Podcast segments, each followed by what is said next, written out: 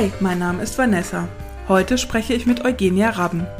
Eugenia ist eine Wandlerin durch die Kulturen. Geboren in Kasachstan, kam sie als Dreijährige nach Deutschland. Sie lernte in Windeseile die deutsche Sprache, machte später Abitur und studierte Maschinenbau und angewandte Sprachwissenschaften. Sie ging in die USA und unterrichtete dort. Als sie zurück in Deutschland war, lernte sie einen Mann auf Tinder kennen, ging mit ihm für drei Jahre nach Indonesien und organisierte mit nur 27 Jahren die Asien-Pazifik-Konferenz der deutschen Wirtschaft. Inzwischen wohnt sie in Mülheim an der Ruhr und ist Mutter eines Sohnes. Wir sprechen heute darüber, wie es ist, einfach mal zu machen. Danke für den Kaffee. Nochmal hier. Ja, gerne, gerne. Ja. So, du bist nervös, sagst du? Ja, doch, ne? Also das macht man ja nicht, das macht man ja nicht jeden Tag. Ähm, nee. Ähm, wir wollen heute ein bisschen, ja, vor allem über dich sprechen Ja. und über deinen Lebenslauf und wie du, ja, so äh, durch die Kulturen gewandelt bist und einfach mal äh, gemacht hast zwischendurch. und ich würde einfach chronologisch vorgehen Ja, gerne. und ähm, ganz am Anfang anfangen. Du bist geboren in Almaty, Kasachstan Genau. und hast natürlich, äh, ja, hast Eltern und Geschwister, ne? Genau, zwei Schwestern. Irgendwann haben dein Papa und deine Mama euch eingepackt und ihr seid nach Deutschland gekommen. Ganz genau, ja. So war das. Also 93, ich war da drei. Äh, meine Schwestern waren äh, 10 und 13. Und ähm, das war natürlich nicht eben mal eingepackt, aber ähm, es war ein längerer Prozess. Ein paar Leute waren schon äh, auf dem Weg nach Deutschland oder waren schon in Deutschland. Und äh, irgendwann mal kam bei uns auch die Zusage, wir dürfen. Und dann sind wir quasi gegangen. Und Was war das Motiv? Habt ihr da jemals drüber gesprochen oder hat dein, haben deine Eltern das mal gesagt? Ja, also wir sprechen sehr viel darüber. Also es ist wirklich eine, ja, äh, also meine Eltern wollten für, für uns drei ein besseres Leben. Ähm, also die Sowjetunion, ähm, ja, ist immer weiter in sich zerfallen. Ähm, die Kasachen, absolut ihr gutes Recht, wollten auch ihr Land wieder haben und ähm, meine Eltern merkten äh, durch Erzählungen anderer, die schon in Deutschland waren, dass ähm, wir ein Leben in Schwarz-Weiß geführt haben und äh, ja, die in Deutschland, die Russlanddeutschen, die schon in Deutschland waren, schon ein Leben in Farbe geführt haben. Also es hat sich nicht nur in den Fotos irgendwie dargestellt, weil wir hatten schwarz, also es gibt kein, also ganz wenige Farbfotos von mir. Ich bin 93, also ich bin 90 geboren. Ähm, ja, genau. Und äh, wirklich auch, auch in den Supermärkten. Wir hatten kaum was im, in, den, in den Regalen und in Deutschland war alles voll. Und dann haben die Leute gesagt, hey, ihr müsst auch, ne? Kommt, Ihr müsst kommt rüber. herkommen. Ja, kommt rüber. ja, und die Entscheidung war natürlich keine leichte, aber ich bin äh, ja sehr froh und sehr dankbar, dass sie es gemacht haben. Und ihr habt zu Hause schon äh, Deutsch gesprochen auch? Oder hattet ihr Kontakt mit der deutschen Sprache oder der deutschen Community? Meine Uroma hat perfekt Deutsch gesprochen, also sie hat geschwäbelt, das war ganz witzig. Ähm, und konnte das auch, bis sie dann gestorben ist, konnte sie äh, super Deutsch sprechen. Ähm, und sie hat mich Deutsch gelehrt. Ähm, also ich konnte zählen, ähm, ich konnte ich liebe dich sagen. Ähm, ansonsten war das das. Ne? Und meine Eltern kamen halt hier hin und konnten sehr, sehr wenig Deutsch. Ähm, und natürlich hört sich das, Deu äh, das Deutsch, was die gelernt haben durch andere Russlanddeutsche, auch anders an als das, was die Deutschen hier sprechen, also ohne Akzent. Und so kam es, dass die dann halt aufgerufen wurden in dieser, Auf, in dieser Aufnahmestelle in Unna und äh, nicht mal verstanden haben, dass mit Nürnberg wir gemeint sind, weil vorher Nürnberg ist euer Nach- oder ist nicht mehr dein Nachname jetzt, aber ist der Familiennachname. Ganz genau. Und wir haben halt früher mal Nürnberg gesagt. Und Nürnberg hört sich ähnlich an, aber ja, wir haben uns damit nicht in, erstmal noch nicht identif- identifizieren können. Ne? Es ist ja sowieso, ich habe das mal erkannt, als ähm, an einer Arbeitsstelle, die ich mal hatte, ähm, hatten wir einen Praktikanten, der aus Namibia kam und ähm, sprach auch Deutsch, aber der hat ja das Deutsch ja in einer, äh, oder die Community hat das Deutsch in einer eigenen Blase konserviert, also dieses namibische Deutsch Ja. äh, hat sich ja dann ähm, auch unabhängig von dem ja, Deutsch-Deutsch, also von dem Deutschland-Deutsch, ja auch weiterentwickelt, beziehungsweise hat manche auch sehr für uns antiquierte Formulierungen Das glaube ich. ja, ähm, be behalten. Ne? Ja. Und da hatte, also er drückte sich dann immer sehr gewählt aus. Und äh, gleichzeitig kannte er doch einige Redewendungen überhaupt gar nicht, ne, dass wir sagen, irgendwie, das ist ja cool. Und er dachte immer, was meinen die hiermit? Ist es zu kalt? Und, und also die Sprache entwickelt sich ja weiter und ähm, man hat sich verstanden, aber die ähm, ja bestimmte Wendungen waren einander dann doch nicht bekannt. Ja, also wo ich gerade von meiner Uroma gesprochen habe, ähm, die hat auch mal eine echt extrem witzige Sache. Also bei ihr hat sich das Schwäbische konserviert. Also ähm, und äh, es ist ja so, dass die Russlanddeutschen ähm, von Katharina der Großen sozusagen gerufen wurden aus Deutschland nach Russland oder in die UdSSR ähm, gerufen wurden, dort auch eingewandert sind und äh, haben dort in deutschen Kolonien auch gewohnt. Und ähm, so auch meine Uroma. Und vor der Deportation von, ähm, äh, von ihrer Familie äh, nach Kasachstan hat sie dort halt gewohnt und hat weiterhin Deutsch gesprochen in, in äh, Russland oder im Russischen Reich. Und dann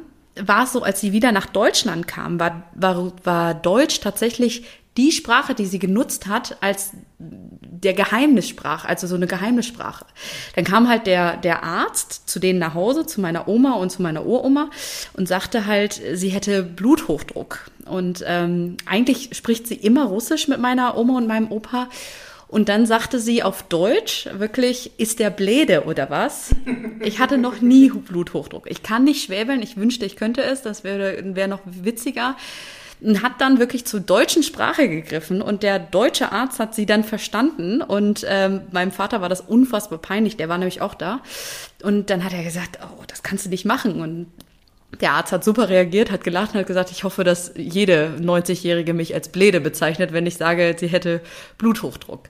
Also es ist Wahnsinn, wie sich so eine Sprache in Isolation einfach wirklich konservieren lässt. Und äh, ja, meine Uroma äh, eigentlich immer in, äh, in der UdSSR gelebt und konnte dann schwäbeln. Und ihr kamt dann nach Deutschland äh, in, ein, in so ein Auffanglager Genau, in Unna. ähm, in Unna.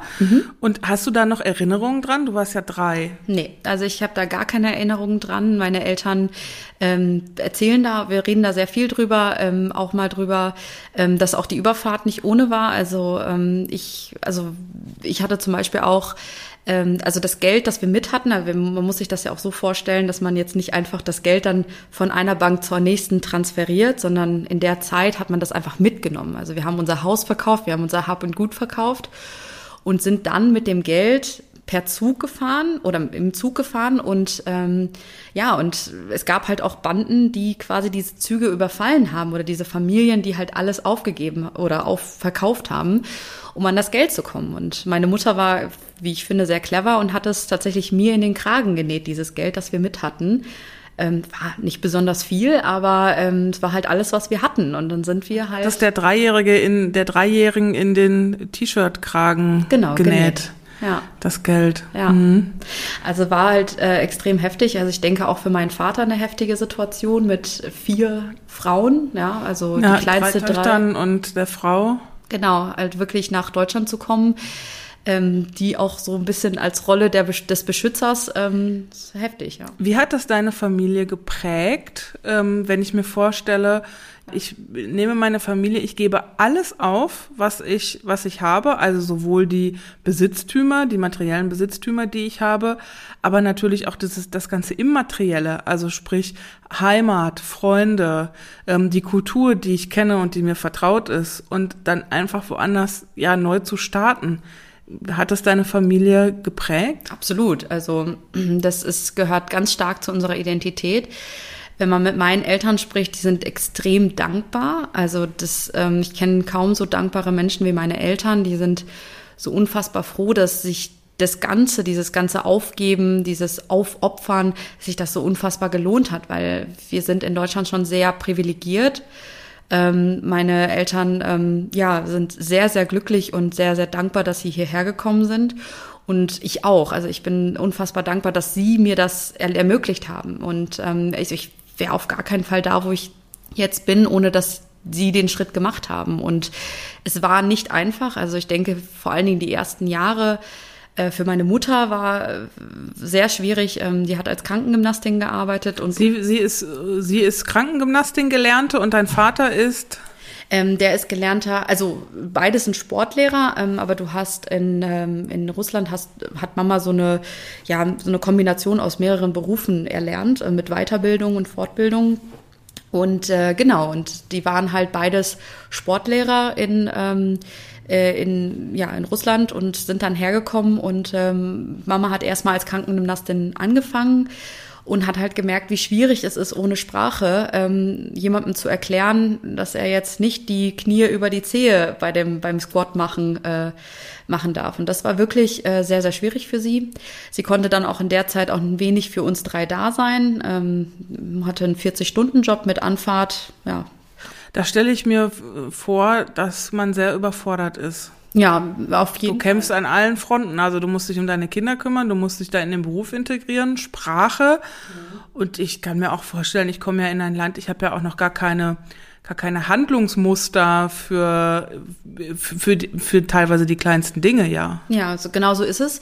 Ähm, meine Mama hat dann oder meine Eltern haben dann ähm, wollten dann vor allen Dingen für uns da sein. Das war deren größte Priorität ähm, und haben dann sozusagen in den sauren Apfel gebissen, haben gesagt, okay, wir sind gelernte Sportlehrer, ähm, aber mit dem Beruf werden wir hier, das, das geht nicht ohne Sprache. Und am Anfang, jetzt sprechen die wunderbar Deutsch, also sie verstehen alles, die sprechen super, ähm, war natürlich am Anfang nicht so. Und dann haben sie sich ähm, dazu bereit erklärt, ähm, den Beruf zu wechseln. Mein Vater ist Hausmeister einer Sporthalle, meine Mutter äh, ist Reinigungskraft dort. Und ähm, der Schritt, der fiel nicht leicht, ähm, aber ähm, ich ich bin denen sehr dankbar und äh, bin auch sehr stolz, dass sie das gemacht haben, weil dadurch hatte Mama viel, viel mehr Zeit für, für uns drei ähm, und ähm, für die Familie. Und das war wirklich äh, ein Wahnsinnsschritt, ja.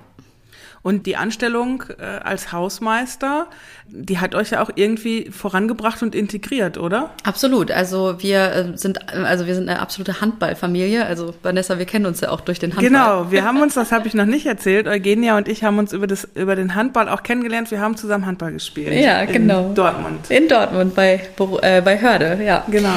Ähm, genau, nee, also meine, äh, mein Vater und meine Mutter waren auch Sporttrainer und ähm, haben auch in, in äh, Russland schon immer, oder in Kasachstan, ich sage immer Russland, aber in Kasachstan haben sie beide trainiert. Und ähm, genau, und der Job als Hausmeister, der wurde erst äh, ja, zum Thema, weil die gemerkt haben, dass meine Schwester, meine Schwestern äh, beide sehr, sehr gut Handball spielen. Ich war ja noch viel zu klein. Aber vor allen Dingen meine größere Schwester, die dann auch ähm, erste Liga gespielt hat hier in Deutschland, meine äh, ja, mittlere Schwester, die äh, die zweite Liga hier gespielt hat. Also die waren wirklich äh, extreme Talente. Und mein Vater, der auch ein sehr, sehr gut, oder meine beiden Eltern, die sehr gute Trainer waren. Und so kamen die halt zu dem Beruf. Und das wurde denen angeboten und äh, ja, dann konnten wir in diese Dienstwohnung ziehen, wo meine Eltern auch heute noch wohnen und äh, sind Hausmeister der absolut saubersten Halle in ganz Deutschland. Da bin ich mir hundertprozentig sicher. Da bin ich mir auch sehr sicher. Ja.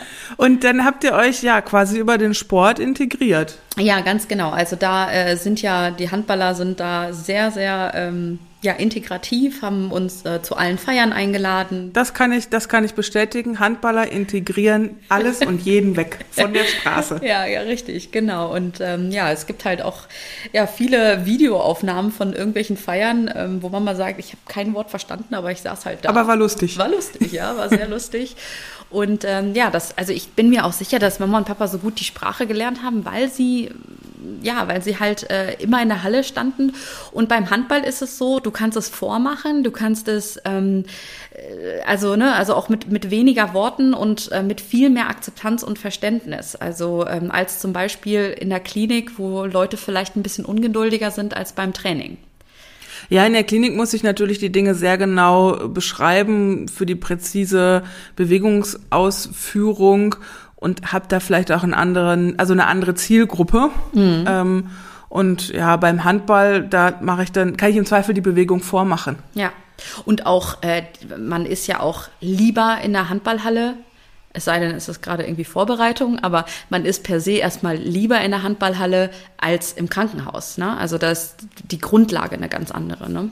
Ja, du ähm, hast mir im Vorfeld erzählt, für dich war es einfach, weil du, du warst erst drei, hast dann über den Kindergarten auch sehr schnell Deutsch gelernt. Für deine Schwestern war es aber nicht ganz so einfach. Die mhm. waren ähm, älter. Inwiefern hat das auch dich und auch die Familie geprägt? Ja, sehr. Also ich versuche, also für meine Schwestern war es insofern schwieriger. Ähm, ich bin halt erst in den Kindergarten gekommen und da muss man nicht sofort Leistungen bringen. In der fünften Klasse ist das anders. Ähm, und meine andere Schwester, also meine älteste Schwester war ähm, in der, ist in die siebte Klasse gekommen. Meine mittlere Schwester ist in die vierte oder fünfte Klasse gekommen. Und vor allen Dingen für die mittlere war es sehr, sehr schwer. Also da wurde sie, die ist etwas würde man jetzt vielleicht nicht mehr sagen, aber damals war sie zurückhaltender und ähm, kam auch mit dem Druck äh, nicht gut klar. Und ähm, ja, Mobbing gab es nicht nur von Mitschülern, sondern auch wirklich von Lehrern, die gesagt haben, du bist seit einem halben Jahr hier, warum kannst du noch kein Deutsch? Und das ist halt, äh, das ist tragisch. Gab es denn Unterstützungsangebote von der Schule? Nee, nicht, dass ich wüsste. Also ähm, wir haben, wir haben dann äh, ja, ich glaube auch viel über den Handball haben sie auch schnell, schneller Deutsch gelernt. Ich meine, meine Schwestern haben beide einen sehr guten Realabschluss, äh, sind beide, also mittlere Schwester ist Erzieherin, meine äh, also älteste Schwester ist Bürokauffrau für Bürokommunikation. Ähm, die haben das super gemeistert und haben echt alles gut gemacht. Aber der, der Anfang, der war extrem hart und ich glaube, die hatten auch ähm, Nachhilfe aber aus der Nachbarschaft eher, also von anderen Russlanddeutschen und nicht von der Schule. Das ist ja immer noch ähm, seltsam, dass, äh, ich meine, Einwanderung in Deutschland ist ja jetzt nicht so ein ganz neues Thema. Nö. Sondern das kam ja mit den, mit den Gastarbeitern kam das ja schon ähm, relativ früh und auch zwischen dem ersten Gastarbeiter, der kam und 1993, als ihr kamt, hätte ja schon mal ein gewisser Lernprozess in Deutschland äh, einsetzen können und man könnte sagen, okay, wir sind ein Einwanderungsland, dass, dass ihr da 1993 auch so gar keine Hilfe erfahren habt, mhm. ähm, sondern euch dann da selbst geholfen habt, auch durch die Community. Mhm. Ist ja schon krass irgendwie. Ja, es ist auch schade, ne? Also es ist auch eine, eine vergebene Chance. Ähm ja, also ich finde, Integration ist halt ein, ist halt keine Einbahnstraße. Ne? Also man muss halt als Familie, die kommt, muss man enorm viel investieren und das, das tut man, das hat man auch.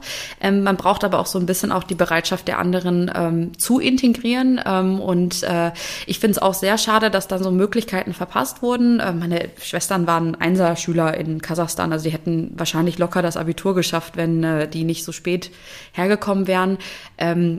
Ich meine, Realabschluss ist super und die haben wirklich auch beide den Weg eingeschlagen, den sie wollten und sind wirklich glücklich da, wo sie sind. Ähm, ja, aber es ist, wäre natürlich ein bisschen einfacher, wenn man halt ähm, vielleicht ein Nachmittagsprogramm ähm, aufsetzt für Kinder mit Migrationshintergrund, die einfach ein bisschen Unterstützung in der deutschen Sprache haben, weil Mathe konnten sie. Also wenn man jetzt mal so das, das Men den menschlichen Aspekt wegnimmt und das volkswirtschaftlich betrachtet, hätte man sagen können, okay, da wären jetzt auch, äh, wäre zum Beispiel möglicherweise mehr drin gewesen. Genau, Grundschullehrerin, ne, also bestimmt bei, bei Irena und äh, was weiß ich, ne, wird, aber alles gut, die beiden sind super glücklich mit dem, was sie tun, aber volkswirtschaftlich gesehen. Genau, wir gehen jetzt ja mal von den Einzelpersonen weg, die, ja. die sehr glücklich sind und ähm, zufri zufriedene Menschen. Mhm. Ähm, aber wenn ich das jetzt mal strukturell betrachte, es kommen, es kommen viele Menschen nach Deutschland, es kommen viele talentierte Menschen nach Deutschland. Wenn ich denen viel angedeihen lasse, man spricht ja auch immer von, vom Fachkräftemangel, mhm. dann ähm, mit der entsprechenden Förderung, die, die früh punktuell einsetzt, so wie ich dich verstanden habe, es muss ja gar nicht viel sein. Ja, Sprache, Sprache, Sprache ist der Schlüssel für alles. Also ähm, es ist wirklich einfach nur wichtig äh, zu verstehen, verstanden zu werden. Und ähm, wenn das, wenn da einfach Nachhilfe ähm, in Form einmal die Woche, zweimal die Woche, das würde, hätte schon extre extrem viel gebracht. Vor allen Dingen für die, ich sag mal, wenn wir wieder zurück zum Menschen gehen, für meine, für meine mittlere Schwester, die wirklich ganz lange als schüchtern galt, weil sie eingeschüchtert wurde. Nicht, weil sie schüchtern aus, von sich heraus ist. Von uns drei Schwestern ist sie meistens die lauteste und auch die witzigste, würde ich sagen. Ähm, ja, genau. Und deswegen ähm, weiß ich nicht, was da, also man hätte da ganz, ganz viel retten, also nicht retten können, aber man hätte sie nicht so eingeschüchtert in dem Moment. Ja. Ihr habt ja zu Hause äh, Russisch gesprochen. Genau, und draußen Deutsch. Also das, Die Regel habt ihr euch auferlegt. Richtig, genau. Also auch wenn es nicht immer einfach war, vor allen Dingen für meine Mama und für meinen Papa. Ähm, aber es, es galt halt ganz klar die Regel zu Hause Russisch, damit wir Russisch nicht verlernen, ähm, auch weil es natürlich einfacher für meine Eltern war. Und draußen, sobald wir ähm, in Kontakt auch oder man uns hören konnte, dann sollten wir auch Deutsch sprechen. Und bis heute machen wir das auch genauso. Wenn äh, sobald jemand den Raum betritt, der nicht mehr, der nicht äh, Russisch kann, wechseln wir alle die äh, Sprache. Und ja, wir haben, also alle drei Schwestern haben äh, deutsche Partner und ähm, ja, deswegen sprechen wir immer weniger Russisch eigentlich und ähm, versuchen in den Telefonaten natürlich das noch sehr zu erhalten. Also hast du es als Bereicherung empfunden, beide Sprachen zu können Absolut. als Muttersprache? Mhm, ja, also ich habe Sprachwissenschaften studiert und ähm, ja die bilinguale Erziehung ist halt sehr förderlich. Ähm, also a, weil man da noch besser weitere Sprachen hinzulernen kann. Ähm, aber auch, ähm, es gilt ja auch, dass, dass ähm, Kinder, die bilingual erzogen wurden, auch kreativer sind ähm, oder auch, ähm, also in der Lösungsfindung auch viel kreativer sind. Und ähm, deswegen, also ich habe mich immer sehr, ähm, sehr, also sehr bereichert davon gefühlt. Ich habe mich immer sehr glücklich damit geschätzt, dass ich eine zweite Sprache konnte ähm, und äh, ja, jetzt auch irgendwie mit Englisch und Indonesisch auch mehrere Sprachen. Und ich, ich liebe Sprachen und ja, habe es gerade gesagt und ich wiederhole es, Sprache ist einfach der, der Schlüssel zur, zur Welt. Ne? Wir machen mal so einen Sprung in deiner Biografie. Du hast dann, du hast es schon erwähnt, du hast angewandte Sprachwissenschaften studiert, aber das ist nicht alles. Äh, in Kombination mit Ingenieurwissenschaften, Vertiefung Maschinenbau. Ja, richtig, genau. Das ist jetzt nicht so die äh, Kombination, die so auf der Straße liegt. Nee, genau. Also es gibt ja Wirtschaftsingenieurwesen und ich habe diesen Sp äh, Studiengang einfach mal Sprachingenieurwesen äh, getauft. Ähm, es machen den nicht besonders viele. Die Kombination gibt's in Dortmund, kann ich echt wärmstens weiterempfehlen. Ähm, äh, ich wollte immer in die Kommunikationsabteilung von Industriefirmen oder in die PR-Abteilung ähm, von irgendwie einem Autohersteller, Automobilhersteller. Bin wo ganz anders gelandet, aber ähm, ich denke, durch diese Kombination bin ich interessant für das eine oder andere geworden. Und ähm, wahrscheinlich hat man sich irgendwie den Lebenslauf angeguckt und hat gesagt, die ist anders, lass mal gucken. So, so erkläre ich mir das manchmal. Das Maschinenbaustudium wird ja noch von nicht so vielen Frauen gewählt. Ja. Ähm, mach mal Werbung dafür. ja, wenn man Männer kennenlernen will, ne? Männer, Männer in karierten Hemden? Nein, das war jetzt ein Klischee. Mhm. Ähm, nee, also, ach, ich, also ich finde, wenn man halt ähm, äh, wenn man halt irgendwie technisches Verständnis hat oder auch haben möchte, ist es wirklich sehr, sehr spannend. Also es gab äh, total trockene, ähm, ja, total trockene Fächer. Ähm, ich werde jetzt keine Namen nennen, ähm, aber ähm, es gab aber auch wirklich spannende Sachen. Also ich fand Thermodynamik super spannend, was, äh, wo andere wahrscheinlich ähm, ja, einen Krampf Was ist spannend an Thermodynamik? Wahrscheinlich die Berechnung. Also ich fand das irgendwie ganz spannend, wie man das berechnet. Ich fand es ultra schwer. Also ich habe auch, glaube ich, das war eine meiner schlechtesten Noten mit einer 3,3 oder 3,7. Bin auch einmal durchgefallen. Also ähm, das ist enorm schwer. Aber ich fand das sehr spannend, das zu berechnen, ähm, wie sich, weiß nicht, wie sich ein Kraftwerk irgendwie rechnet, äh, welchen Effizienzgrad der hat und so weiter. Das fand ich schon sehr, sehr spannend, ja. Du sagst, du kannst es ähm, jedem empfehlen, auch jeder Frau empfehlen, da mal so ein Maschinenbaustudium ähm, zu, zu machen? Ja, nicht jedem. Also wenn man gar keine Lust drauf hat, sollte man das auch nicht tun, auch wenn die, äh, und das ist ein absolutes Argument dafür, ähm, man kann sich natürlich dann, also der Jobmarkt ist natürlich überragend, ne? also wenn man da, da dieses technische Studium hinter sich hat, aber wenn man da überhaupt nicht kein Fable für hat, äh, und da ist es egal, ob es ein Mann, ein Mann oder eine Frau ist. Ja, das ist ja auch bei Sprachwissenschaften so. Ne? Genau. Wenn ich kein Fable für Sprachwissenschaften habe, ähm, sollte ich das nicht machen. Ja. Ähm, ich sollte auch nicht Orchideen züchten, wenn ich da keinen Fable für habe. Richtig. Ne? Ja. Aber ich denke mir so, wenn, ähm, wenn man ähm, schon in die Richtung tendiert, sollte man da keine Angst vor haben. Weil was mir auch geholfen hat, also ich fand äh, Maschinenbau teilweise wirklich schwer, ähm, aber es gibt ja viele sehr nette Studienkollegen und was mir extrem geholfen hat, war einfach immer diese äh, Lernkreise, ne? dass man sich mit sechs Mann zusammengesetzt hat und äh, ja, einem wurde was erklärt und auf einmal fing man an, was zu erklären und dabei zu verstehen. Ist, äh, die Sprache, die hilft ja auch bei diesem Denkprozess enorm ähm, und auf einmal verstanden, hat man Sachen verstanden, bei denen man vorher zu Hause alleine gesessen hat und sich den Kopf zerbrochen hat. Ne? Also das ist immer so, wenn man äh, über Sachen redet, hat man danach meistens einfach einen viel, viel klareren Blick.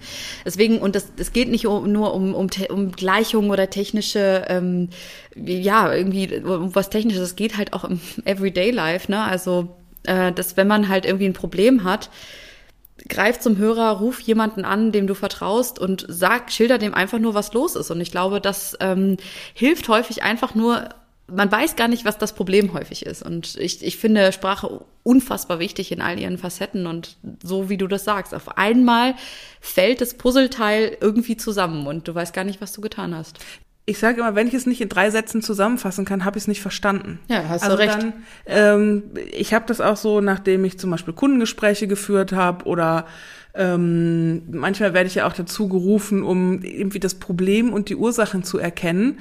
Und wenn ich es noch nicht in drei Sätzen sagen kann, dann habe ich es noch nicht verstanden. Ja. Also dann muss ich da noch mal reingehen, muss ich noch mal gucken, wo kann ich suchen gehen, weil dann habe ich es noch nicht verstanden. Mhm. Ja, völlig richtig. Okay, ähm, Maschinenbaustudium. Und du bist dann äh, im Zuge dessen, beziehungsweise zwischen Bachelor und Master in die USA gegangen. Genau, ja. Und ähm, ich habe eingangs gesagt, so einfach mal machen zieht sich so durch dein Leben. Du hattest dann die Möglichkeit, da zu unterrichten. Mhm, genau, das war auch der Grund. Ich hatte, warum ich dann nach Houghton gegangen bin. Ähm, in Houghton, Michigan. In Michigan, das? richtig, genau. Es ist ähm, ja am Lake Superior, am oberen See, äh, in, auf so einer Halbinsel, also ADW kann man auch sehr gerne dazu sagen. Und am, am Orsch der Welt. Ja, so ungefähr. Und ähm, ja, tatsächlich, ich habe mir natürlich, als ich mich beworben habe, habe ich mir natürlich LA, New York City, Seattle, irgendwie die großen Städte ausgemalt. Und als ich dann die Zusage bekommen habe, war ich dann erstmal ein bisschen enttäuscht. Kommst du in so ein Nest? Ja, genau. Und ähm, war so, ist das das Richtige? Ich hatte auch Zusagen für Europa, also für Euro äh, europäische Städte. Und habe dann kurzzeitig überlegt, ja, sollst du vielleicht doch eher nach Dänemark oder nach Schweden gehen? Ist ja immer der Hype irgendwie bei allen. Und äh, bin froh, dass ich es nicht gemacht habe. Also ähm, äh, ich konnte nach Schweden oder auch nach Dänemark für ein halbes Jahr gehen, ohne Unterrichtungsmöglichkeit oder halt nach, nach Houghton, nach Michigan und dort mit unterrichten, also das heißt auch Geld verdienen äh, plus ein ganzes Jahr statt einem halben Jahr. Und dann habe ich mich Gott sei Dank dafür entschieden. Also es ist absolut der, der richtige Step gewesen. Und ähm, weil ähm, es es ist halt ein, eine USA, die man sich ganz anders, also ganz anders als das, was man sich vorstellt. Also irgendwie fernab von McDonalds und, und, und, und irgendwie viel Konsum und so weiter, sondern eher, und das fand ich unfassbar toll, ähm, die Studenten in, äh, in Michigan sind sehr naturverliebt und äh, ja, sind ständig irgendwie Hiking und Biking und Kayaking und Snowshoeing und so weiter gewesen. Das war wirklich extrem toll und wir konnten, ich habe echt viel dafür mitgegeben äh, und mitgenommen. Ne? Hattest du das Gefühl, dass du, dass du der USA da näher gekommen bist, als du es vielleicht in New York City äh, ge gekommen wärst? Das weiß ich so nicht. Also was ich halt ver verstanden habe, ist, dass es nicht die eine USA gibt. Ja, also das, ich meine, dieses Land ist riesengroß. Ähm, es hat unfassbar viele ähm, ja, Einwohner. Es gibt und, ja noch nicht mal das eine Deutschland nee. und Deutschland ist ja winzig. Ja, dagegen ist Deutschland wirklich klein und ähm, deswegen, also das habe ich halt wirklich verstanden, dass einfach die USA so unfassbar viele Facetten hat und ähm, ja, ich bin einfach äh, extrem froh, dass ich das kennenlernen durfte. Ähm, was dann da mit Trump abgegangen ist, kann ich bis heute nicht erklären und verstehe verstehe es auch wirklich nicht. Ähm, äh, aber ähm, es ist halt so, dass einfach sehr, sehr viele Menschen wohnen und jeder Mensch einfach unterschiedlich voneinander ist. Und das habe ich verstanden. Du, ja, wurdest ja dann ins kalte Wasser geschmissen. Du musstest unterrichten in einer Sprache, die nicht deine ist. Ja. Auch wenn, wenn du sehr gut Englisch gesprochen hast, als du da hingegangen bist, ist es ja dann doch noch etwas anderes, ähm, dann es beruflich zu benutzen und dann auch noch andere Leute zu unterrichten. Ja. Du hast Erwachsene unterrichtet, richtig? Genau, ich habe ähm, meine Mitstudenten äh, unterrichtet, die waren teilweise aber auch älter als ich. Ähm, und äh, ich habe mir natürlich in die Hosen gemacht vor Angst. Ja, wie sollen die mich respektieren? Und äh, die werden doch alle nur äh, dazwischen quasseln und werden doch gar nicht mich irgendwie als Autorität anerkennen. Ähm, ich meine, man muss nicht autoritär sein, um Gottes Willen. Es war ganz anders. Also die waren total, die waren total interessiert, die waren total neugierig und ähm, ich hatte auch das Gefühl, dass sie wirklich Spaß am Unterricht hatten.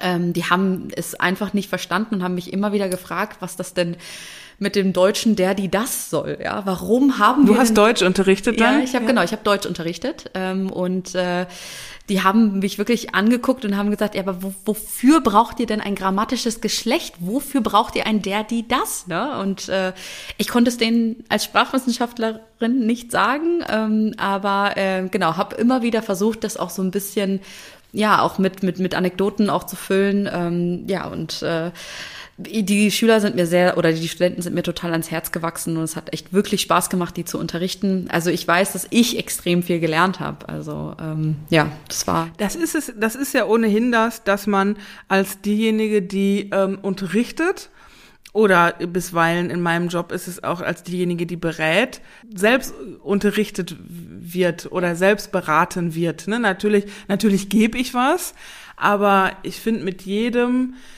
ja, jedes Mal lerne ich auch total viel. Ja, absolut. Also und wenn es nur das Wort Doorknob ist, also unsere, ähm, ja, meine Studenten haben sich total beömmelt, also die haben sich wirklich kaputt gelacht darüber, dass ich das Wort für Doorknob nicht kenne. Was ist das? Das ist der Tür, die, der Türgriff, die, die Klinge. Ah, Doorknob. Doorknob, ah, okay. Ja, genau. Und das Witzige ist an der Geschichte, ähm, also es muss ich immer wieder sagen, also wir können, also unser Englischunterricht äh, ist teilweise überragend. Wir können äh, wahnsinnige über Analysen schreiben. Äh, über Shakespeare. Alles haben wir analysiert. Genau. Und ähm, und wir können aber so Sachen wie Wasserhahn äh, können wir dann nicht. Also ich bin ich bin hingekommen, ich wusste nicht, was Wasserhahn heißt. Ich wusste nicht, was ja Doorknob äh, heißt, was was äh, und die meine Studenten haben sich darüber äh, total ähm, wirklich lustig gemacht und haben mir das auch erst am Ende des Semesters gesagt, dass ich ähm, einfach das Wort benutzen könnte und ich fiel mir nicht ein, ja. Das finde ich ja ohnehin, dass man viele Dinge dann ähm, doch nicht lernt in der Schule. Ich weiß nicht, ob es einem unbedingt in der Schule beigebracht werden muss, aber so lebenspraktische Dinge, ich muss jetzt in der Schule nicht Vertragssprache lernen, aber zumindest mal zu wissen, was Vertrag und Rechnung heißt, ja. fände ich irgendwie ganz, äh, ganz cool oder hätte ich ganz cool gefunden ja irgendwie so alltägliche Wendungen, so geht es mir. Ne? Also wenn ich nach, nach äh, in englischsprachige Länder reise oder Englisch spreche, auch mit, ähm, mit anderen Leuten oder als ich nach Italien gereist bin, es gibt ja so, so Wendungen, äh, mir fällt jetzt gar keine ein, aber es gibt so Wendungen, die lernt man einfach nicht. Die benutzen die Leute aber alle auf der Straße und du denkst dir, was sagen die die ganze Zeit? Und dann beobachte ich, in welchen Situationen die das sagen. Und dann, dann sage ich das auch einfach mal in ähnlichen Situationen und du merkst dann am Gegenüber, ob das jetzt passend war oder nicht. Und war passend? ja, ja, ja. Ist, ist irgendwie, also es sind so einfache äh, Dinge beim beim Bezahlen, im Geschäft, beim Geldwechseln, beim, wenn man bei, bei den anderen irgendwie beim Weg, auf dem Weg vorlässt und irgendwie solche kleinen äh, Begegnungen sind das, wo, wo man, wo wir im Deutschen ja auch irgendwelche Wendungen ähm, haben, ne? Also wenn ich jemanden vorbeilasse, dann sage ich, gehen Sie durch oder ja, irgendwie so, ja. wo, wo man sich auch denkt, gehen Sie durch. Was soll das denn bitte bedeuten? ne? Also durch was? durch, wie durch? Ja. Durch was? Und äh, so gibt's in anderen Sprachen dann natürlich auch. Ja. Ne? Und ähm, ja, ich würde gern meine allererste E-Mail ähm, lesen, äh, die ich auf englischer Sprache verpasst habe. Genau, E-Mails zum Beispiel. Das ist unfassbar. Also ich habe, ähm, ich weiß noch, dass ich geschrieben habe, äh, I have attached oder so. Das, das, das benutzt man einfach gar nicht. Also es ist ja wirklich so, man sagt, äh, ja, kindly see attached oder kindly find attached oder so oder kindly note. Solche Sachen hat man nie gelernt und also wirklich, ich muss wirklich sagen, ähm, da, ich würde die gerne mal rauskramen, aber ich finde sie nicht, weil sie natürlich im Speicher des ersten Abends. Oh, will man das wissen? Das ist doch zum oh, Fremdschämen. Doch, doch, ich würde ich würd mich kaputt lachen wollen. Also einfach nur, ähm, wie schlecht diese E-Mails waren. Und andere Leute, die vielleicht. Ähm, vielleicht also nicht ganz so äh, nicht ganz so fluent waren, also nicht ganz so flüssig gesprochen haben, die haben überragende E-Mails geschrieben und ich habe einfach gedacht, Wahnsinn. Woher, woher haben die diese Vokabeln? Also ich finde, also ja, im Englischunterricht sollte man mal eine Business-E-Mail schreiben. Also das wäre schon wirklich angebracht mittlerweile. Ich weiß nicht, vielleicht wird es ja mittlerweile gemacht. Also ja, genau. gut, als ich in der Schule war, da gab es noch keine E-Mails. Also vielleicht irgendwo gab es E-Mails, aber bei, bei in meinem Leben gab es noch keine E-Mails. Ja. Oder auch, das habe ich vielleicht doch noch gelernt, aber ich weiß es einfach nicht mehr, welche Begrüßungs- und Abschlussformeln nimmt man wann. Ja. Und das ist ja, glaube ich, auch im Wandel der Zeit dann anders. Also E-Mail hat sicherlich einiges verändert. Also auch im Deutschen hat sich das ja verändert. Also jetzt schreibt man ja viel oft ähm, Liebe, ne? Liebe, lieber, so Ja. und so. Ne? Ja. Selbst im Geschäftsverkehr, das hat sich, glaube ich, in den letzten Jahren dann doch, äh, doch einiges gewandelt, dass je nachdem, in welchem Verhältnis man da zueinander steht, dass äh, man da doch äh, Abstufungen in der Anrede hat und Dinge verwendet, die man vielleicht vor Jahren nicht verwendet hat. Oder man sagt einfach Hallo. Ja. Ähm, was, Ja, äh, also was mir auch niemand beigebracht hat früher, da hieß es immer sehr geehrter. Wenn ich jetzt in der E-Mail sehr geehrte schreiben würde, also mache ich natürlich bei Leuten, die ich nicht kenne und so, Ja. dann macht man das, aber ähm, nach dem Erstkontakt äh, und Zweitkontakt eigentlich nicht mehr. Genau, genau. Und also ich bin auch sowieso gespannt, ja, durch den englischen Einfluss ähm, mit dem mit dem Duzen, mit dem Vornamen. Ähm, ich bin da sehr, sehr gespannt, wie sich das Ganze wandelt, ob das ähm, noch weiter zurückgeht. Ähm, bin ich mir eigentlich relativ sicher. Ähm, das ist, ich finde es auch, finde es auch gut, weil ich finde durch Duzen ähm, ver verliert sich überhaupt keine kein Gramm Respekt. Aber das ist jetzt meine persönliche Meinung. Da kann jemand anderes sagen, da, total, ich muss meinen Chef siezen. Also ich ähm, verstehe da beide Lager, ähm, aber ich bin sehr gespannt, wie sich das jetzt weiterentwickelt. Ich bin auch eher der Duzer, weil ab einem bestimmten Grad der Zusammenarbeit und meine, die Zusammenarbeit, die ich so pflege, die wird dann oft auch, ähm, oft auch persönlicher. Also nicht persönlich im Sinne von irgendwie intim oder so, aber man arbeitet dann doch sehr, sehr partnerschaftlich zusammen, tauscht Meinungen aus, ähm, und äh, da begegnet man sich so auf Augenhöhe, dass das ganz oft automatisch kommt und wir uns dann gegenseitig das Du anbieten, beziehungsweise bei meinen Kunden warte ich dann immer, bis mir das angeboten wird, aber oft kommt das an einem bestimmten Punkt. Ja, ja, absolut. Also ich, ich muss sagen, ich habe ähm, sowohl mit Menschen, die ich gesiezt habe, ähm, als auch mit Menschen, die ich geduzt habe, ähm, extrem gut und extrem schlecht zusammengearbeitet. Also ich finde, ähm, am Ende des, des Tages ähm, ist es vor allen Dingen auch der Mensch dahinter, der das, äh, der das in, in die eine oder die andere Richtung, also gut oder schlecht, ähm, äh, also lenkt. Aber ich muss äh, sagen, ähm, es hat mir immer, es war für mich einfacher, wenn ich den Menschen duzen konnte. Das muss ich schon irgendwie sagen, ja. Ja, finde ich ab einem bestimmten Punkt Ja. äh, auch. Ne? Manchmal vertieft es sich dann nicht so, dann ist es auch okay. Ja. Aber ab einem bestimmten Punkt finde ich, ist es sie dann schafft da eine oder hält eine Distanz aufrecht, die eigentlich auf der Arbeitsebene dann nicht mehr da ist und die eine Distanz, die vielleicht sogar hinderlich ist, äh, mal Dinge anzusprechen, die eigentlich auch angesprochen werden müssen. Ja, ich meine, gut, das kann auch ein, ein Mittel sein. Also ich meine. Führungs, Führungsstile wandeln sich ja gerade auch sehr ähm, von diesem, ja, von diesem alten Chef, ja, der wirklich, der über einem steht und äh, zu einem eher Leader, ne, also zu einem, zu einem Chef, der sich mit an den Tisch setzt und äh, die, die Ärmel hochkrempelt.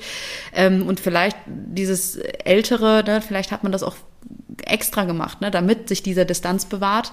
Ähm, Natürlich, also es wird natürlich auch bewusst äh, eingesetzt, um Distanz zu wahren und ich finde das auch völlig in Ordnung. Also Ja. das muss auch jeder irgendwie selbst wissen und da seinen Stil finden. Solange es dann authentisch ist, ist es, ist es auch gut. Ja, also die haben mich Miss I genannt, die Studenten.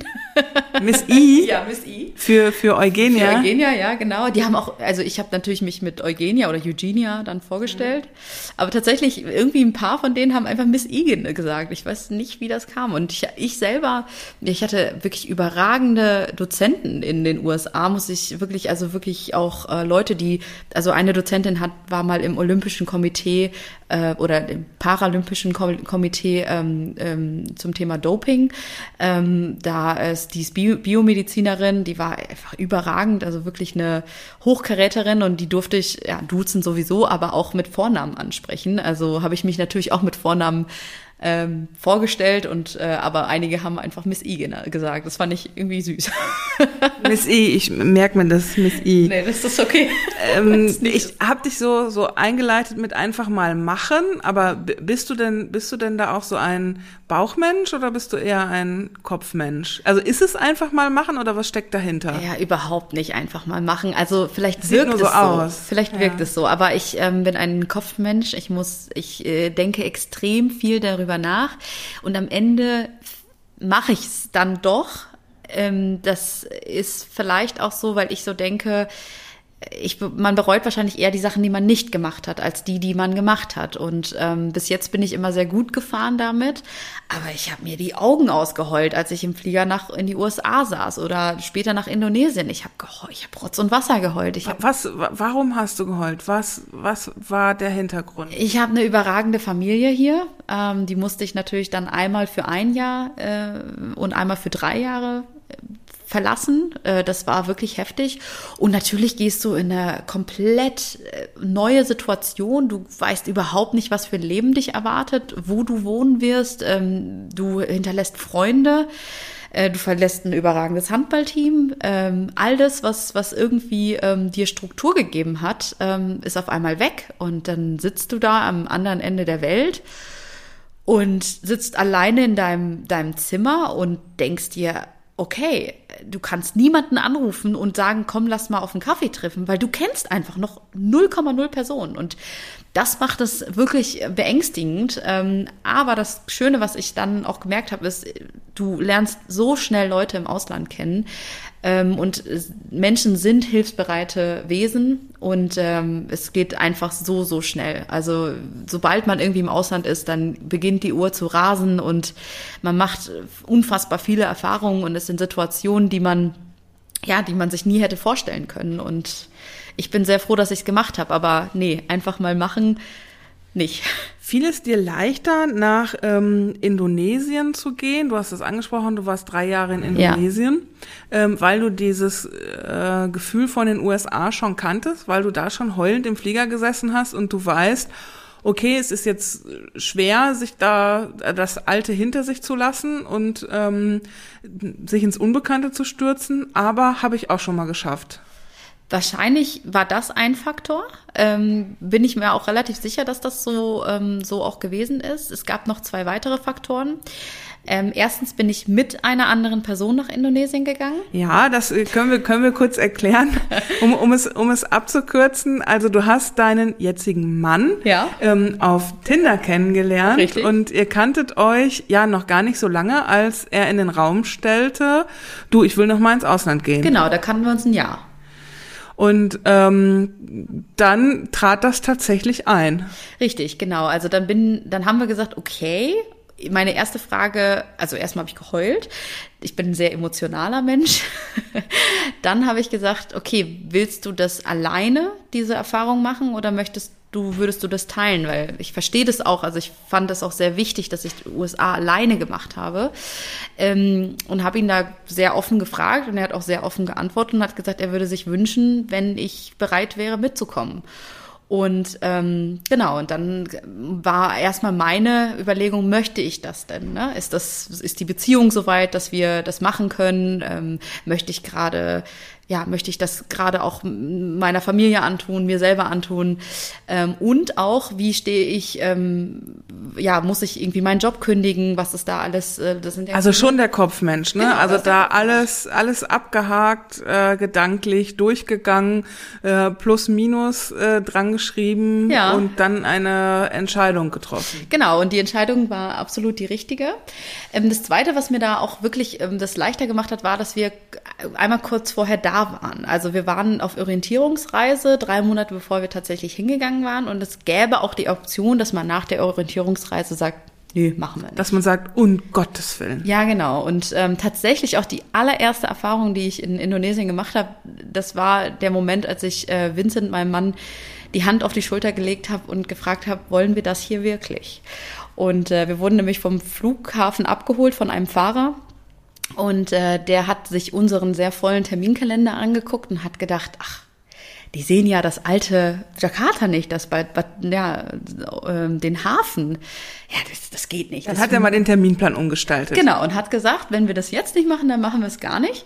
Und ist mit uns, also nach einem weiß ich nicht, 14, 15 Stunden Flug, ähm, erstmal nach ähm, ins alte Jakarta gefahren. Ähm, und das ist äh, nicht so sauber und auch nicht so, ja, nicht so einladend und hat mit uns da mal eine Hafenrundtour gemacht. Vorher sind wir natürlich mit unseren Reisepässen und allem, was wir haben, ähm, durch ein paar, ja, man kann es nicht anders sagen, also ein paar Slums gelaufen. Und die Leute haben uns auch wirklich sehr, sehr nett angeguckt, äh, aber ich hatte trotzdem irgendwie total die, ja, total die Vorurteile, muss ich ehrlicherweise sagen. Bin dann da in dieses Boot gegangen und ähm, welche Vorurteile hattest du? Ich dachte, die rauben mich ja alle aus. Ja, also ich wusste ja noch nicht, dass Indonesien einfach das, also die, das Mensch, das, das Land ist mit den nettesten Menschen auf der ganzen Welt. Also ich habe mich in meinem Leben noch nie so sicher gefühlt. Und also ich hatte da teilweise Portemonnaie und Handy alles offen liegen und mir ist nie was weggekommen. Aber da am Anfang hast du lieber mal den Brustbeutel und das T-Shirt. So, aber ganz schnell, ne? Du kennst die ja auch nicht. Ich hatte ja noch keinerlei ähm, Erfahrungen mit diesen Menschen und ähm, ich war noch nie in Südostasien vorher. Und äh, ja, und dann bin ich dann halt da durchgegangen mit den pinken Nikes und ähm, habe mich äh, total irgendwie, ja, weiß ich auch nicht. Und dann gab es da auch noch einen, einen Zwischenfall, dann gab es da ganz viele Kakerlaken, die ich dann gesehen habe und einen Affen. Und dann äh, habe ich die Hand auf die Schulter gelegt und habe gefragt, Vincent, wollen wir das hier wirklich? Ja. Also du bist nicht, du bist nicht nach Indonesien gekommen und hast ge, hattest sofort das Gefühl, yo, das passt. Also genau, nach diesem Ereignis, wir sind dann ähm, in den Ort gefahren, wo wir dann auch am Ende gelebt haben. Ähm, das war was ganz anderes. Also es war ein sehr privilegiertes Leben, was wir da führen durften.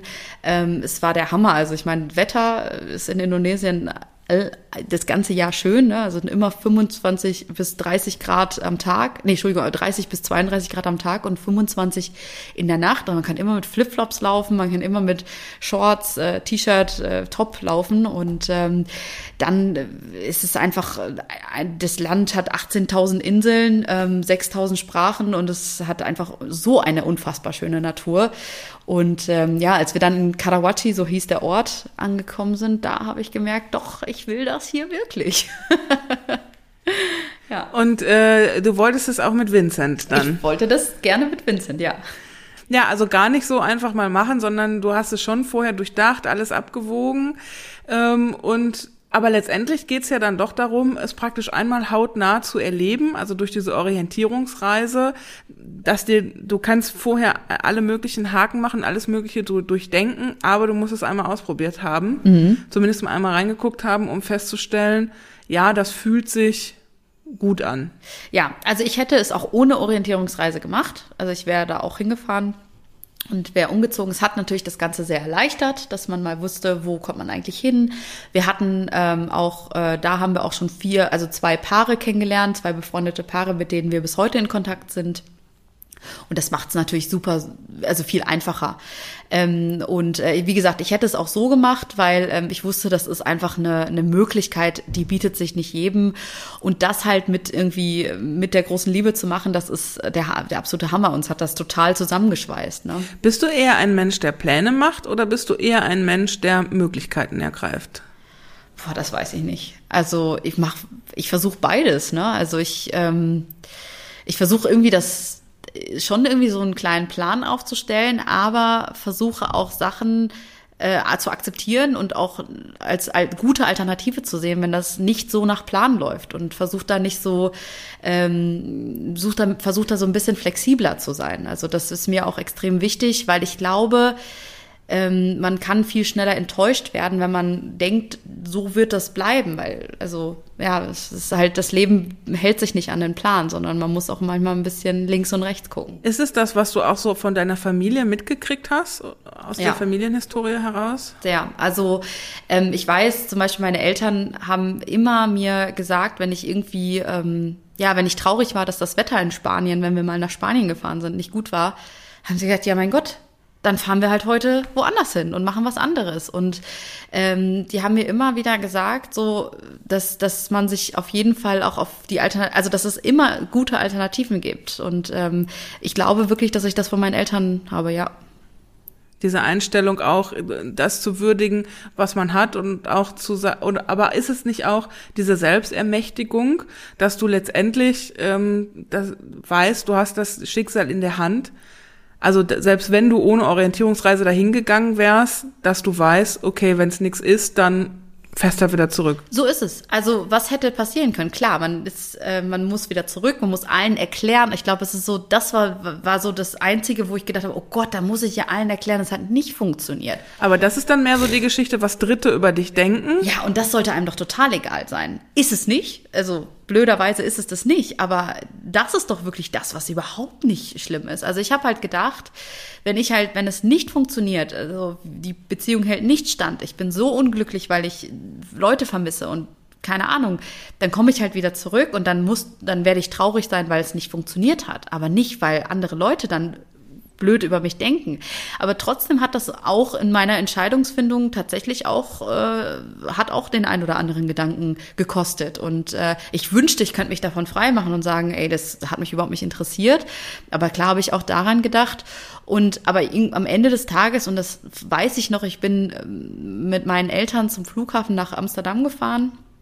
Ähm, Vincent war schon einen Monat vor mir in, in Indonesien, weil er da auch schon seinen Vertrag laufen hatte. Ich musste noch meine Masterarbeit an, abgeben. Und ähm, ja, und ich weiß noch, dass ich mit denen im Auto saß, mal wieder heulend. Ähm, und dass Mama mir gesagt hat, Eugenia, melde dich, wenn was ist, melde dich, wenn du wieder zurückkommst, wenn du Geld brauchst, wenn du irgendwas brauchst, wir sind immer für dich da. Und da war ich, da war ich 27, äh 26, ne? Und äh, das von diese, diese wirklich diese Unterstützung zugesagt zu bekommen und, und zu wissen, egal was passiert, meine Eltern sind immer für mich oder meine Familie ist immer für mich da. Es, ist, es war überragend, es hat es auch noch mal einfacher gemacht.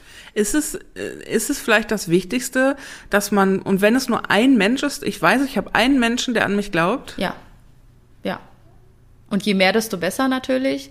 Aber ähm, man braucht einen Menschen, mit dem man ähm, und und wenn also Vincent und ich waren am Anfang in Indonesien wirklich alles füreinander. Ne? Also Vincent war mein, ja, der war mein Partner, also mein Liebespartner, dann war der mein Shoppingpartner, der war mein Kinopartner, der war mein ähm, Berater für jegliche berufliche Dinge, weil Deutschland hat meistens geschlafen, wenn ich äh, Entscheidungen treffen musste. Da konnte ich nicht meine beste Freundin anrufen, da konnte ich nicht meine, äh, konnte ich alles machen, aber es war ein bisschen zeitverzögert. Und mit Vincent, wir waren wirklich am Anfang alles füreinander, also jegliche Rolle, die wir da eingenommen haben und haben dann nach und nach natürlich auch viele Freunde gefunden und dann bin ich auch mal Nägel machen gegangen, nicht mit Vincent, was viel, viel schöner ist, weil.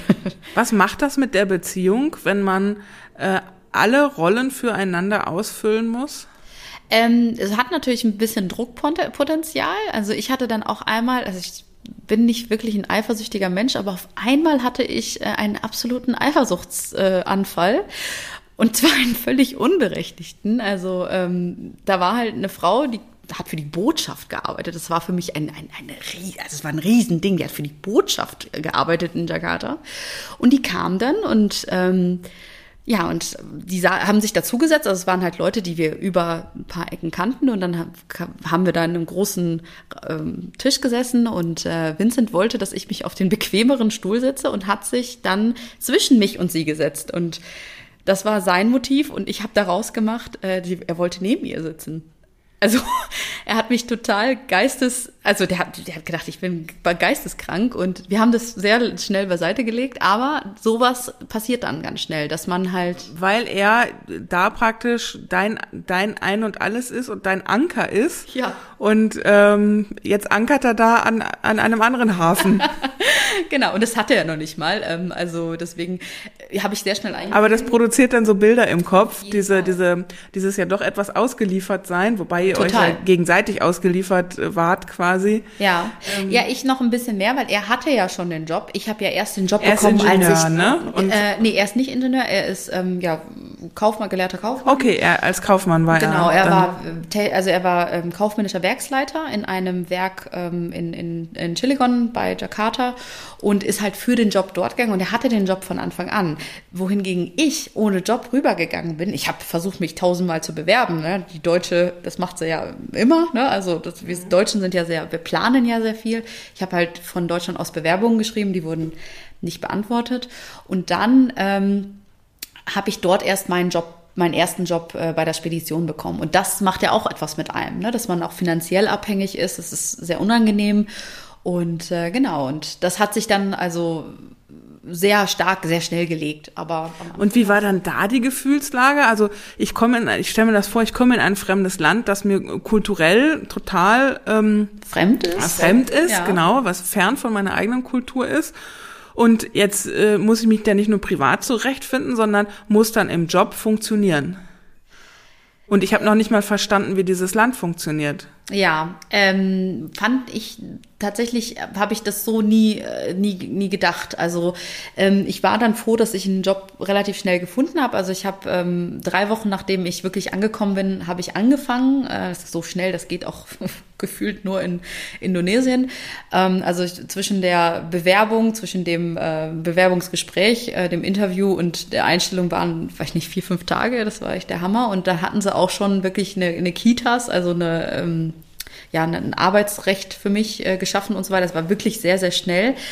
Und ähm, deswegen, ich habe da gar nicht so super schnell darüber nachgedacht, sondern ich habe gedacht, äh, schnell arbeiten ist doch super und äh, hatte dann halt für mich eine Aufgabe dort und konnte wirklich loslegen. Das war wirklich toll wie war es dann? Dann nahm es ja dann doch rasant Fahrt auf und wurde dann doch sehr spektakulär. Also von, du bist nach Indonesien gegangen und wusstest gar nicht, ob du da zurechtkommst und hast dann hinterher die ähm, Asien-Pazifik-Konferenz gewuppt. Ja, genau. Also gewuppt, ja, es war nicht so ganz einfach. Wir müssen erstmal erklären, was ist die Asien-Pazifik-Konferenz? Ach so, ja, das ist ähm, ja die eigentlich deutsche, die größte deutsche äh, Wirtschaftskonferenz außerhalb von Deutschland. Ähm, ähm, die findet dann einmal in zwei Jahren in ähm, einem Land in Südostasien äh, statt. Und nicht nur Südostasien, in Asien-Pazifik, Entschuldigung, also in Asien-Pazifik findet sie statt. Genau, und da kommen dann wirklich, ähm, ja, so die, das C-Level von den deutschen äh, Wirtschaftsmanagern äh, hin. Also Joe Keser war da von Siemens, ähm, von Daimler ähm, war ähm, Herr Zetsche da, ähm, es war Herr Rosenfeld da von Scheffler, also wirklich ähm, die wirklich die, die höchste Managerebene und äh, diskutieren dann über die ähm, Zusammenarbeit, die wirtschaftliche Zusammenarbeit zwischen ähm, Euro, also Deutschland auf der einen Seite und Asien-Pazifik auf der anderen Seite, besprechen Risiken, besprechen Chancen. Ähm, genau, und das ähm, und du kamst dann an den Job. Eigentlich ähm, solltest du irgendwas anderes arbeiten, aber bevor du angefangen hattest, ähm, ja. fiel da schon die eigentliche Mitarbeiterin aus und du wurdest da praktisch, ähm, bevor du überhaupt da warst, schon befördert. Ja, genau. Also ich habe ähm, als ja, Kommunikations ja, also Kommunikationschefin hätte ich starten sollen. Also ich hätte da ähm, den Bereich Social Media, den Bereich Presse, den Bereich ähm, Kommunikation ähm, übernehmen sollen. Also ähm, und auch so ein bisschen auch Sponsorship. Ähm, und äh, hatte mich, also ich hatte mich tatsächlich beworben auf eine Stelle, von der ich gar keine Ahnung hatte, was, was die eigentlich äh, sein sollte, weil die hatten keine richtige Stellenausschreibung. Ähm, und habe also dort erst erfahren von der Asien-Pazifik-Konferenz. Ich kannte die auch vorher überhaupt nicht. Also das ist halt wirklich ein sehr elitärer, also auch ein, das war eine sehr große Konferenz mit tausend Teilnehmern, aber trotzdem äh, so irgendwie vorher habe ich nichts von der gehört. Und äh, dann wurde mir das erklärt und ähm, ich habe mich dann im Job quasi im Interview auf den Job irgendwie oder auf, das Interview vorbereiten können. Und ähm, hatte da auch echt viel äh, Lust drauf und wollte das äh, unbedingt machen. Ähm, ich hätte auch gedacht, dass es ein sehr großer, also Kommunikation in dem ganzen Bereich, das wäre für mich auch auf jeden Fall ausreichend gewesen. Und ähm, ja, und dann habe ich halt äh, ein paar Fragen noch gehabt und habe ständig irgendwie da angerufen, weil ich irgendwie was klären wollte. Und dann kam halt die, ähm, der Anruf von dem Chef und er sagte dann, äh, Frau Nürnberg, so hieß ich damals noch, könnten Sie jetzt bitte äh, noch mal ins Büro kommen? Und da habe ich gedacht, oh nee, die wollen mich nicht mehr, ich bin zu nervig, ne? Ja, und dann kam ich halt dahin und dann sagte er, ja, ähm, es ist so, dass die, ähm, ja, die Projektmanagerin, ähm, die ist schwanger und ähm, sie wird das nicht äh, wuppen können mit, äh, mit dieser Doppelbelastung. Ob ich mir denn vorstellen könne, die Stelle als Projektmanagerin ähm, auch ja, zu, also ob ich Projektmanagerin werden könnte. Und daraufhin habe ich ihn gefragt, ob er meinen Lebenslauf gesehen hat. Ich hatte zu dem Zeitpunkt, ich war 27, ähm, hatte ein Jahr Berufserfahrung und hatte ein Jahr vorher meine Masterarbeit eingereicht. Also 0,0 ähm, Erfahrung eigentlich im Bereich Event- und Projektmanagement. Und ähm, auch da wieder, ne, Kopfmensch, ähm, ich habe ich bin da rausgegangen, habe gesagt, ich muss mir das überlegen. Also er hat gesagt, er traut es mir zu. Und dann musste ich mir erstmal überlegen, ob ich mir das denn zutraue. Und am Ende des Tages habe ich mich dafür entschieden, ich bin sehr, sehr froh darüber, dass die Entscheidung so ausgefallen ist, habe ich mich dafür entschieden, weil ich habe gesagt, ich bin meistens, wenn ich für etwas Leidenschaft entwickle, dann bin ich so tief da drin, da ist es egal, ob ich Kommunikationschef bin oder, oder Projektleitung oder Projektmanagement, ähm, ich werde da so tief drin sein, dass von, von, von, der, von Involvement, das wird genau das Gleiche sein. Ja, und dann habe ich halt gesagt, dann mache ich doch die Projektmanagementstelle. Und ähm, das war wirklich, das war das krasseste Lernerlebnis, was ich je hatte. Was hast du da gemacht als Projektmanagerin? Ja, also es, äh, man muss so eine Konferenz ja ganz äh, ja, organisieren. Man braucht ein Hotel, wo das stattfindet. Also man braucht äh, Ballrooms. Ähm, und zwar, wir brauchten vier an der Zahl, also einen großen und drei Breakout-Rooms.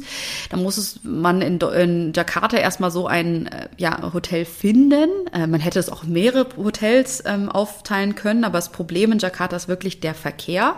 Das bedeutet, ähm, ja, die Leute hätten sehr viel im Stau gestanden, hätten wir das falsche Hotel gewählt.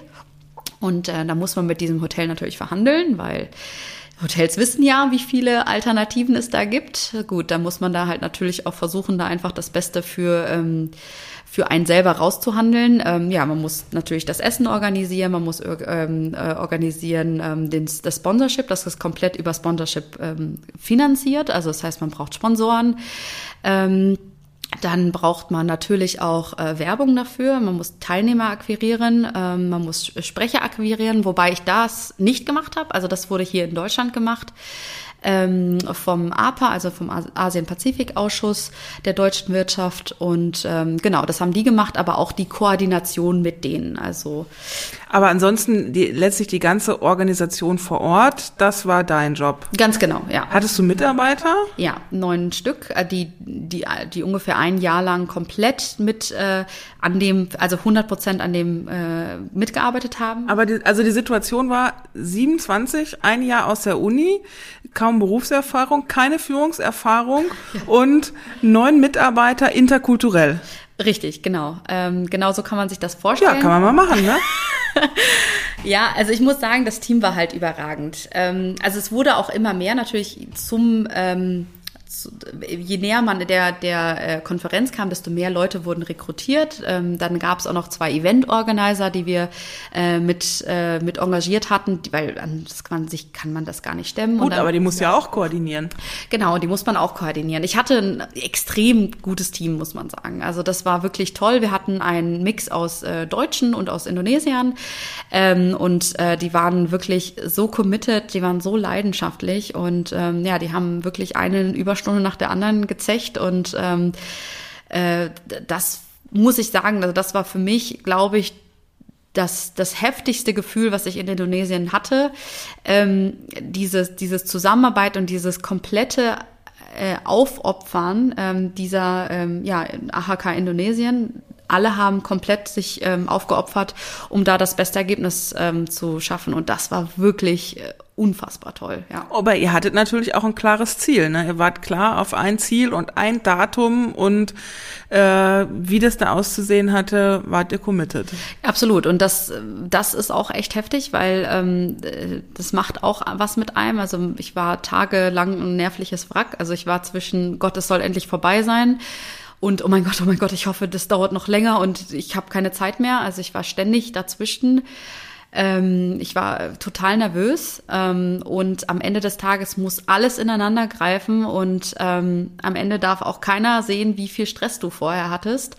Und es gab Stress, also Wahnsinn. Also der, der Screen, wir hatten 30 äh, Meter LED ähm, in so einem Curved Shape, also es sah wirklich hervorragend aus und ähm, ja, die haben die, wir haben den ein bisschen überhitzt für die ähm, Generalprobe. Und bis zwei Stunden bevor ja alle der Einlass war, also die Türen aufgingen, war der ganze Screen blurry. Und man hat nichts lesen können von den wunderschönen Backdrops, also digitalen Backdrops, die man ähm, ja wirklich auch gemacht hat. Also es war wirklich heftig und ähm, das macht wirklich was mit einem. Also es war schon heftig. Du hast gesagt, ich, ich habe so viel gelernt wie, wie, wie sonst nie. Was, was sind so die, was hast du gelernt? Ja, dass man sich komplett auf seine Mitarbeiter, auf sein Team verlassen können muss. Also wenn du das Gefühl hast, ähm, und das ist auch das Thema jetzt beim Homeoffice zum Beispiel, wenn man seinen Mitarbeitern nicht vertrauen kann, dann hat man schon verloren. Also stell jemanden ein und vertraue dieser Person, bis sie dir einen ein Grund gibt, es nicht mehr zu tun. Und, und versuch nicht so von vornherein zu denken, die wird mich irgendwie durch Homeoffice oder was auch immer veräppeln, ja, durch Arbeitszeit. Also man muss sich hundertprozentig auf die Menschen, mit denen man zusammenarbeitet, verlassen können. Also das Team ist alles und Teamgeist und Team Spirit kann Welten bewegen. Und das haben wir wirklich gesehen. Wir waren ein relativ kleines Team und ähm, die Leute sind alle sowas von über sich hinausgewachsen. Also es waren wirklich ganz tolle Menschen. Also wir äh, sind immer noch Kontakt mit äh, einigen und die sind äh, wirklich ganz, ganz toll und äh, ja, Dreh- und Angelpunkt sind die Menschen, mit denen man zusammenarbeitet. Das ist ja auch etwas, was, was wir vom Handball kennen, ja. ne? dass du ja als Team äh, jede Mannschaft, fast jede Mannschaft schlagen kannst, ja. ähm, wenn du als Team gut zusammenwirkst. Ja oder auch oder auch andersrum, ja. Also Paris Saint-Germain letztes Jahr hatte total tolle, äh, total tolle Talente, ja. Was haben sie geholt? Nix, ja. Das ist ja immer meine Theorie. Ich brauche keine einzelnen tollen Talente. Also ich kann, ich kann ein Team sein, wo ich nur mittelmäßige ja. äh, Skills drin habe. Wenn die gut zusammenwirken, schlagen die jedes Team mit tollen Talenten. Ja. Und das Wichtigste ist Leidenschaft und Commitment. Und äh, davon hatten wir extrem viel ähm, in dieser in dieser Runde, die wir da hatten. Und jeder war bereit, 100 Prozent und mehr zu geben. Aber wie produziere ich Leidenschaft oder wie, wie wecke ich Leidenschaft oder wie erhalte ich Leidenschaft? Du, du hast gesagt, die findet alle zwei Jahre statt, die Asien-Pazifik-Konferenz. Du hast ja dann doch eine Strecke zu gehen, wo es sicherlich auch viele Durststrecken ja. gibt und wo es, ich kann es mir auch vorstellen, sehr, sehr leidig, äh, leidige Arbeiten auch zwischendurch gibt, die jetzt nicht so Spaß machen. Also was genau wir da, wie wir das da gemacht haben, ich, ich kann nicht sagen, was da das, das Erfolgsrezept war. Also auch da wieder, ich, ich hatte das Gefühl, ich konnte mich bei jedem Einzelnen ausweinen. Ähm, und wir waren sehr, sehr ehrlich miteinander. Wir hatten zu einem, ab einem gewissen Zeitpunkt ähm, nicht mehr eine, nicht Einzelbüros oder so, sondern wir hatten ein Projektbüro. Und das war wirklich so, also wenn einer von uns ähm, ja, fertig war, äh, dann ist der andere eingesprungen und ähm, ja, man hat sich auch die Auszeit für den Menschen genommen. Und das war auch extrem wichtig, weil wir alle ziemlich überarbeitet waren.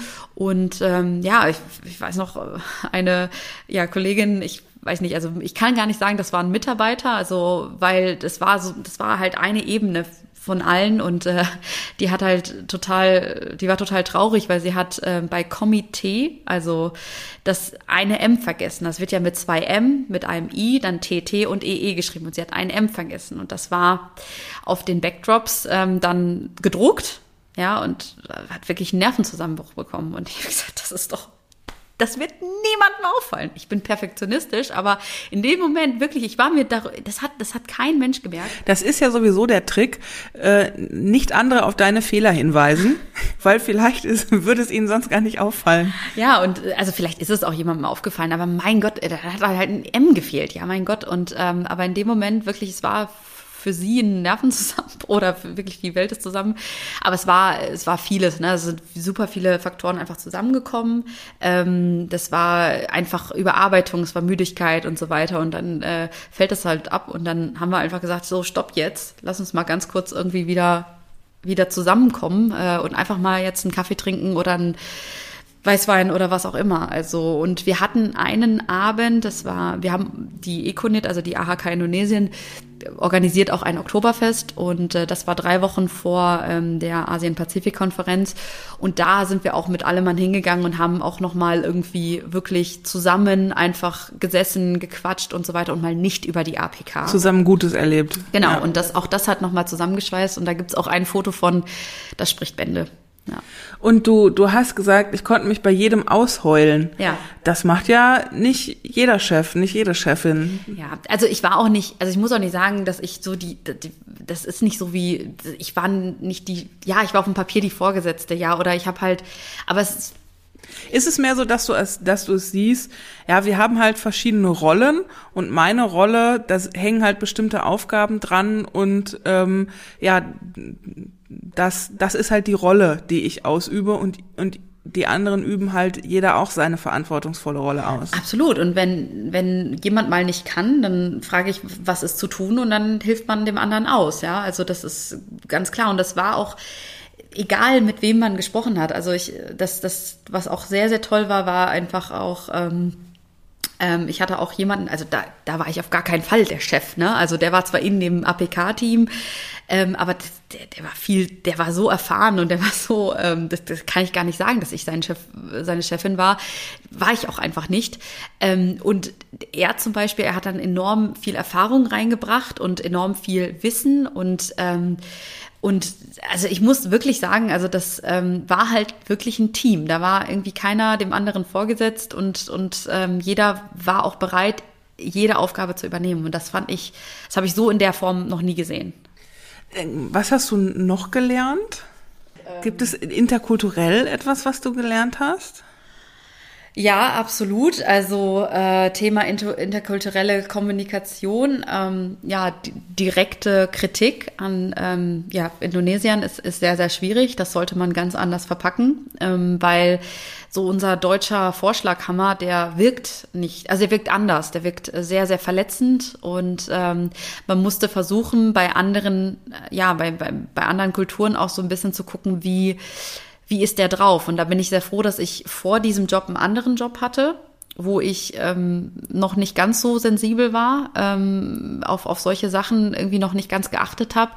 Und da habe ich wohl eine ähm, Kollegin von mir total, ähm, ja, total aus der Bahn geworfen, auch verletzt, weil ich gesagt habe, dass das, also das, also es, sie hat das Logo angeordnet, nicht in der Corporate Identity des äh, Unternehmens. Und das ist ein globales Unternehmen und man muss da natürlich auch gewisse Regeln beachten. Und dann habe ich gesagt, das geht so nicht und habe auch, weil wir hatten auch Zeitstress und dann habe ich gesagt, nee, das geht so nicht, das ist falsch. Und äh, die hatten wirklich einen Monat nicht mit mir geredet und ich habe wirklich nicht verstanden, was ich denn da, weil ich habe ja an sich recht gehabt, ihr das zu sagen, aber die Art und Weise war halt nicht indonesisch und das war falsch, dass ich ihr das so gesagt habe. Wie sagt man das auf, in, in Indonesien? Ja, man muss es versuchen, so ein bisschen indirekt zu gestalten. Vielleicht muss man auch einfach sagen, also irgendwie auch versuchen, einfach äh, eine Alternative zu schaffen oder auch, äh, oder auch sich auf etwas zu berufen von einem Vorgesetzten, der dann sagt, okay, das muss so und so sein.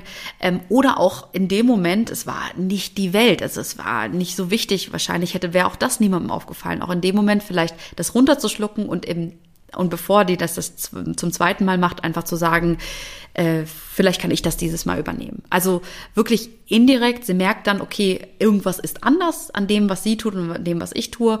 Und dann ist es viel, viel, wir, wir, wir Deutschen sind sehr auf Richtigkeit, sehr auf Ordnung getrimmt. Und ähm, manchmal macht das überhaupt keinen Sinn. Und ich wollte sie ja um Gottes Willen nicht irgendwie irgendwie verletzt damit und hab's getan. Und sie war wirklich, wirklich, ähm, einen Monat hat sie nicht mit mir geredet, ja. Was nimmst du oder was hast du mit nach Deutschland genommen? Du bist nach, nach drei Jahren ungefähr nach Deutschland zurückgekommen. Kommst du als, ja, als jemand anders nach Deutschland zurück oder was ist das Wertvollste, was du aus Indonesien mitbringst an Erfahrung? Also ich liebe einfach die Indonesier. Die sind äh, so unfassbar freundlich. Also die lächeln eigentlich immer. Und ähm, ich möchte halt gerne äh, auch so viel lächeln und, und ich möchte auch so, ähm, so wirken wie die. Also ist echt, äh, das ist das freundlichste Land. Äh, die sind auch sehr, sehr lustig. Die wissen so viel übereinander. Also es ist auch ein Land, ähm, das ist das also viertgrößte Land von der Bevölkerung, ähm, das viertgrößte Land de der Welt. Und da leben, ähm, das ist die größte muslimische Bevölkerung, ähm, in, in, in, die es in einem Land gibt. Und ähm, Christen, Buddhisten, Hinduisten, Muslime leben dort zusammen und die wissen extrem viel übereinander und ähm, respektieren einander auch sehr, sehr stark. Also im, ähm, in der Fastenzeit, im Ramadan können natürlich die Muslime nichts essen, nichts trinken, bis die Sonne untergeht. Und ähm, wir Christen müssen nicht mitfasten. Das wird nicht von uns erwartet. Aber, und es wird eigentlich auch wenig erwartet. Aber weil wir das respektieren, sind wir zum Trinken und zum Essen in einen anderen Raum gegangen. Und das fand ich unglaublich schön. Also da bin ich wirklich sehr, sehr froh. Ich habe sehr viel gelernt, auch über, über Muslime, äh, über den Islam. Und ähm, mich hat das wirklich alles sehr geprägt. Also da muss ich echt sagen, es ist ein Land, das so viele verschiedene Menschen miteinander vereint und die leben sehr, sehr respektvoll miteinander. Das würde ich gern mitnehmen, ja. Ja, da sind wir schon am Ende dieses Podcasts angelangt. Wenn du ja jemandem etwas etwas mitgeben möchtest von dem, was du alles gelernt hast aus deinem Weg von ähm, Kasachstan nach Deutschland, von Deutschland in die USA, zurück nach Deutschland, dann nach Indonesien und jetzt nach Mülheim an der Ruhr. was, ähm, ja, was wäre deine Botschaft? Ja, einfach mal machen. egal wie viel, wie viel äh, Kopf man sich davor den, den Kopf zermartert hat und egal wie viele ähm, wie viele ähm, Pros und Kontras man gemacht hat und wie viele Listen und Pläne man sich gemacht hat. Ich glaube wirklich, dass man es eher bereuen würde, wenn man es nicht getan hat. Und ähm, wirklich den Schritt wagen. Ähm, ich habe wirklich sehr, sehr positive ähm, Erlebnisse dadurch gehabt. Ich habe extrem viele tolle Menschen dadurch kennenlernen können ähm, und äh, ja, konnte auch wirklich schöne Orte dieser Welt sehen, weil ich das dann am Ende gemacht habe, auch wenn es vorher nicht einfach mit meinem Kopf war oder in meinem Kopf. Und jetzt bist du jüngst Mutter geworden im ja. Mai. Ja, genau.